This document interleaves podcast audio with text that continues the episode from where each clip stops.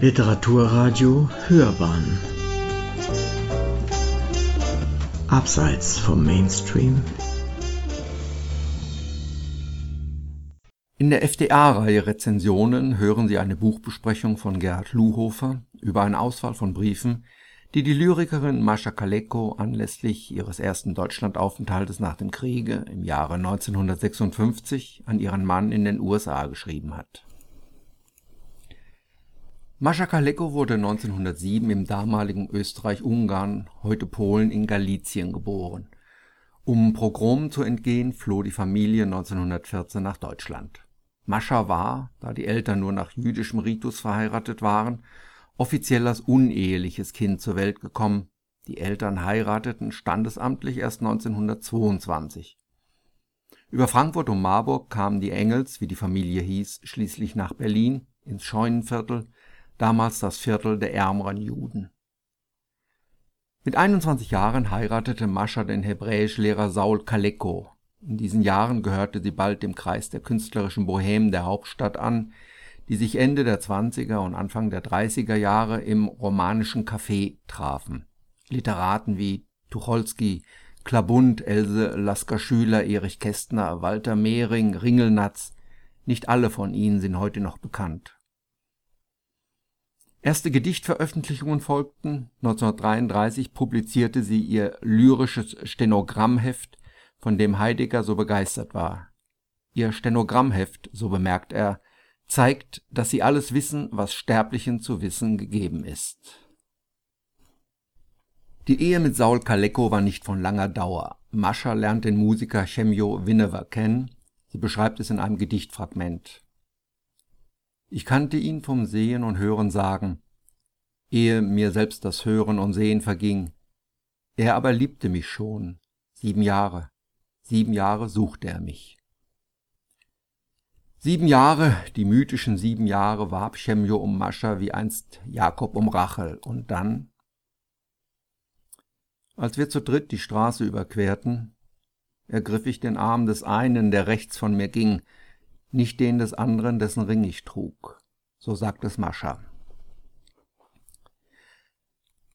Mascha und Chemio bekamen einen Sohn, den sie später in den USA Steven nannten, und schließlich willigte Saul Kaleko in die Scheidung ein, 1938 konnten die beiden Liebenden heiraten. Die paar leuchtenden Jahre, so nannte Mascha diese kurze Zeitspanne in Berlin, waren bald vorbei und wurden durch die große Verdunklung abgelöst. In ihrer Sprache drückt sie dies so aus. Hier war mein Glück zu Haus und meine Not. Hier kam ein Kind zur Welt und musste fort. Hier besuchten mich meine Freunde und die Gestapo. Bei Rowohlt erschien noch ein weiterer Gedichtband und Mascha Kaleko hatte mittlerweile einen Namen als Großstadtdichterin. Dann merkten die Machthaber aber doch, dass sie Jüdin war. 1935 wurde sie aus der Reichsschrifttumskammer ausgeschlossen und stand unter Publikationsverbot. Eine Zeit lang konnte sie noch unter einem Pseudonym zum Familieneinkommen beitragen. Im September 1938 schließlich mussten sie die Bleibtreustraße 10-11, in der sie lebten, endgültig verlassen über Hamburg und Paris emigrierten sie nach New York. Das letzte Gedicht, das Mascha Kaleko in ihrem Leben schrieb, war dieser Straße gewidmet. Die erste Zeit in New York muss schwierig gewesen sein. In Deutschland war sie die bekannte Dichterin Mascha Kaleko, hier die fremde jüdische Emigrantin Mrs. Winever.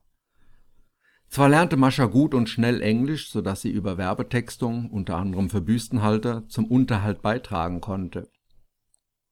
Ihr Mann tat sich schwerer mit der Sprache und dem Einleben. Er leitete Chöre und dirigierte, aber dies waren Auftragsarbeiten und kein gesichertes Einkommen. Mascha musste viele der Wege zu Ämtern und Behörden erledigen. Auch in New York gehörten Emigranten nicht zu den bevorzugten Einwohnergruppen. Aus einigen Briefpassagen kann herausgelesen werden, dass die Kontakte zu anderen Menschen in der Stadt nicht groß waren.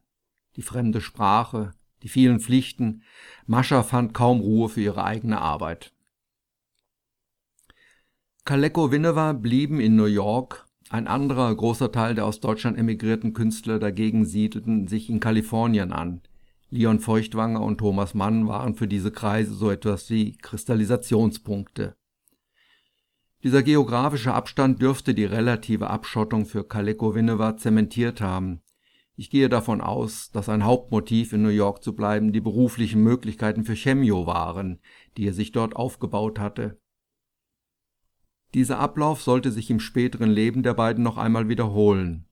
Chemio zuliebe verließ Mascha nach über 20 Jahren in den USA dieses Land, um nach Israel zu gehen. Noch eine Entwurzelung für sie, die seit ihrer Kindheit in der Welt herumirrte. Was das Leben der beiden weiter belastete, waren die gesundheitlichen Probleme des Mannes, der unter Atembeschwerden, Asthma und auch Herzbeschwerden litt. Die Sorge um das Befinden des geliebten Mannes ist einer der immer wieder in jedem Brief auftauchenden Punkte, auf die Mascha eingeht. Ihre engsten Freunde hatten den Holocaust überlebt. Die Eltern lebten mit den beiden jüngsten Geschwistern in Tel Aviv, nur von der jüngeren Schwester Lea gab es kein Lebenszeichen. Die beiden sollten sich während dieses Berlin-Besuches Maschas wiederfinden. Dagegen waren die zwei Brüder des Mannes in Konzentrationslagern ermordet worden. 1956 schließlich war Mascha Kaleko innerlich bereit und in der Lage, wieder nach Deutschland zu reisen. Von dieser Reise, die ein Jahr dauern sollte und Silvester 1955 begann, berichtete sie ihrem Mann fast täglich in ausführlichen Briefen und Postkarten. In dem vorliegenden kleinen Bändchen aus dem DTV ist hierzu eine Auswahl herausgegeben. Die Antwortbriefe ihres Mannes sind nicht erhalten, noch weiß man, warum Mascha Kaleko sie vernichtet hat. Sie kommt mit dem Schiff am 8. Januar 1956 in Hamburg an. Ihre Briefe berichten ausführlich von den Erfahrungen und Eindrücken, die sie in den Städten, die sie besucht, gemacht hat bzw. macht. Es sind natürlich widersprüchliche Eindrücke, insbesondere die in Berlin erlebten. Berlin war ihre Heimat, hier spielte sie die Großstadtklaviatur aus dem FF, und von hier musste sie fliehen, um zu überleben. Die Stadt selbst war noch ein Trümmerfeld, der Kudamm dagegen schon glamourös. Mascha vergleicht ihn mit den Prachtstraßen New Yorks. In Deutschland war mittlerweile das sogenannte Wirtschaftswunder in Schwung gekommen, es gab Reiche und Reichtum zu sehen aber es gab eben auch die Trümmer, die Versehrten in den Straßen, die Armen im Schatten des Wachstums. Dabei trauerte Mascha Kaleko weniger um die materiellen Schäden in den Straßen, die sie gleichwohl erschütterten, sondern mehr um die verloren gegangene Atmosphäre. Sie vermisste den Humor, den Esprit, die Feinsinnigkeit, die Juden eben. Was sie bei den Deutschen erlebte, war eher derb und platt. Ihrem Mann berichtete sie, die Witze im Radio sind viel gröber geworden, auch in erotischer Beziehung. Intelligentere Witze musste man erklären. Wieder eine Gedichtzeile aus dieser Zeit. Jeder Sturmbannführer ein Pazifist, so lautet das liebliche Märchen, und wieder leben Jude und Christ wie Turteltaubenpärchen. Die Menschen, die sie in den Straßen sieht, sind die gleichen, die sie wenige Jahre zuvor aus dem Land trieben. Es ist ein stetes Misstrauen zu spüren. Es ist Winter, als sie ankommt. Die langen Mäntel, die die Menschen tragen, erinnern sie an die der SS, verbreiten für sie eine düstere Atmosphäre in den Straßen. Am 19. Januar beschreibt sie, dass sie aber auch vielen Menschen begegnet, die einen so ordentlichen und menschlich anständigen Eindruck machen, dass sie manchmal ganz verwirrt ist. Die jungen Leute, die in den Redaktionen sitzen, betrachten die als altes Eisen und sind von ganz anderer Art. Sie sind meistens noch sehr Nazi-infiziert, im Gegensatz zu den 50-Jährigen, die klarer sehen. So berichtet sie ihrem Mann.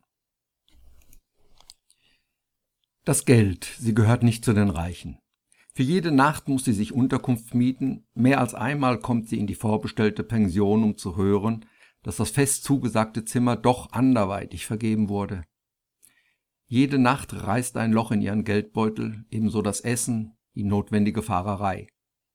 Minutiös beschreibt sie dies und auch ihren Tagesablauf in den Briefen, die so in der Gesamtschau eine Beschreibung sind westdeutscher und Berliner Zustände im Jahre 1956. Ein Viertel Heringssalat a 40 Pfennig, Brot mit Lachsschinken 1 Mark 50, eine große Flasche Apfelsaft 1 Mark, ein Pfund dunkle Trauben 3 Mark 90. Ein Zimmer kam zwischen 5 und 10 Mark, Frühstück um die 2,50 Mark, aber dies war oft obligatorisch. Beruflich ist ihr Besuch in Deutschland ein voller Erfolg. Viele Menschen erinnern sich noch gut an sie, ihre Radiointerviews, ihre Lesungen sind gut besucht und begeisternd. In den Buchhandlungen sind wieder, so wie vor 20 Jahren, ihre Gedichtbände in der Auslage zu sehen und, was wichtig für sie ist, zu kaufen. Teilweise gibt es schöne Honorare, die ihr für ein paar Tage die Geldsorgen etwas erleichtern. Sie wird oft eingeladen und ist viel unterwegs. Immer natürlich enthalten die Briefe außer diesen Berichten und Eindrücken auch die besorgten Fragen nach dem Befinden des Mannes und dem des wohl flügge gewordenen und selbstständig werdenden Sohnes. Für den Sommer ist geplant, dass Chemjo nach Deutschland kommt, Beide hoffen, dass hier in einem Kurbad oder anderswo das Asthma des Mannes geheilt oder gemindert werden kann. Der Aufenthalt von Chemjo Winnewer läuft übrigens nicht ohne Probleme ab. Mascha macht den Fehler für sie beide, die seit vielen Jahren in getrennten Zimmern schlafen, ein Doppelzimmer zu mieten. Es führt wohl zu Reibereien und Unstimmigkeiten. Die Briefe, die Mascha nach der Rückkehr ihres Mannes in die USA schreibt, sind durchzogen von vielen Selbstvorwürfen. Interessant ist ferner, dass sich Mascha Kaleko wohl intensiver mit dem Zen-Weg des Buddhismus beschäftigt. Sie kommt häufig darauf zurück, erwähnt auch einen Besuch in einer buddhistischen Stätte in Berlin, wo sie einen Zen-Praktizierenden trifft. Dazu muss man wissen, dass schon vor, aber besonders nach dem Zweiten Weltkrieg Zen in den USA durch den Meister Taitaro Suzuki bekannt gemacht worden ist. Offensichtlich hat Mascha Kaleko sich sehr dafür interessiert. Sie äußert sich ganz begeistert über die Begegnung mit dem Zen-Mann in dem buddhistischen Kloster in Berlin. Da sie jedoch nirgends davon schreibt, dass sie selbst gesessen hätte, gehe ich davon aus, dass die Auseinandersetzung mit dem Zen eher intellektueller Natur war. Hamburg, München und Berlin waren die Hauptstationen Kalekos, daneben gab es natürlich noch andere Veranstaltungsorte. Den Spätherbst schließlich verbrachte sie in Ascona am Nordufer des Lago Maggiore, Sie genoss die Spätsommersonne, traf auch hier Kollegen, unter anderem Remarque. Den letzten Brief, der im Büchlein wiedergegeben ist, sandte sie aus Rom in die USA. Er erzählt von Menschen, die sie dort traf, Sehenswürdigkeiten, die sie besuchte. Ich habe beim Lesen solcher Briefwechsel, auch wenn hier einer der Partner stumm geblieben ist, immer ein zwiespältiges Gefühl. Wo ist die Grenze zwischen Indiskretion und berechtigtem Interesse beim Leser, sprich hier bei uns? Gehen uns die Atembeschwerden von Chemio Winova wirklich etwas an? Ist es nicht zu privat, wenn wir lesen, dass sie ihrem Mann dringend bittet, die Korrespondenz wegzuschließen, dass kein Fremder, auch nicht der Sohn, sie lesen kann? Andererseits ist es dagegen so, dass durch solche Einblicke in das Private und Persönliche der bloße Name, der unter einem Gedicht steht, heruntergebrochen wird auf einen konkreten Menschen mit Wünschen, Vorstellungen, Gefühlen, Neigungen. Dazu kommt, dass speziell die expliziten und genauen Details in Kalikos Briefen ein Bild dieser Zeit ergeben, in der die kollektive Verdrängung des Grauens der Nazizeit noch in vollem Gang war. Kaliko schreibt es an einer Stelle, als Besucherin aus Amerika hat man mehr Sympathien denn als Remigrant, wie man die Rückkehrer hier nennt.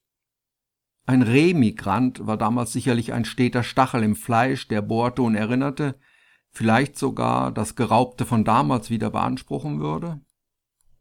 So ist dieses schmale Bändchen mit den Briefen Mascha Kalikos zu lesen, trotz der Bedenken ein Gewinn und ein beglückendes Erlebnis, zumal mich persönlich kaum jemand so schnell und direkt im Innersten berühren kann wie Kaliko mit ihren Gedichten. Hier ist sie nicht nur Dichterin, hier ist sie auch Frau, Mutter, Liebende, ein Mensch eben in all seinen Facetten. Sie hörten eine Buchbesprechung von Gerhard Luhofer über die Sammlung von Briefen der Lyrikerin Mascha Kaleko Liebst du mich eigentlich? Briefe an ihren Mann. Herausgegeben von Gisela Zoch-Westphal, die ebenfalls ein Nachwort geschrieben hat, und Eva Maria Prokop. Erschienen ist das Buch 2015 bei DTV als Hardcover. Es hat ca. 155 Seiten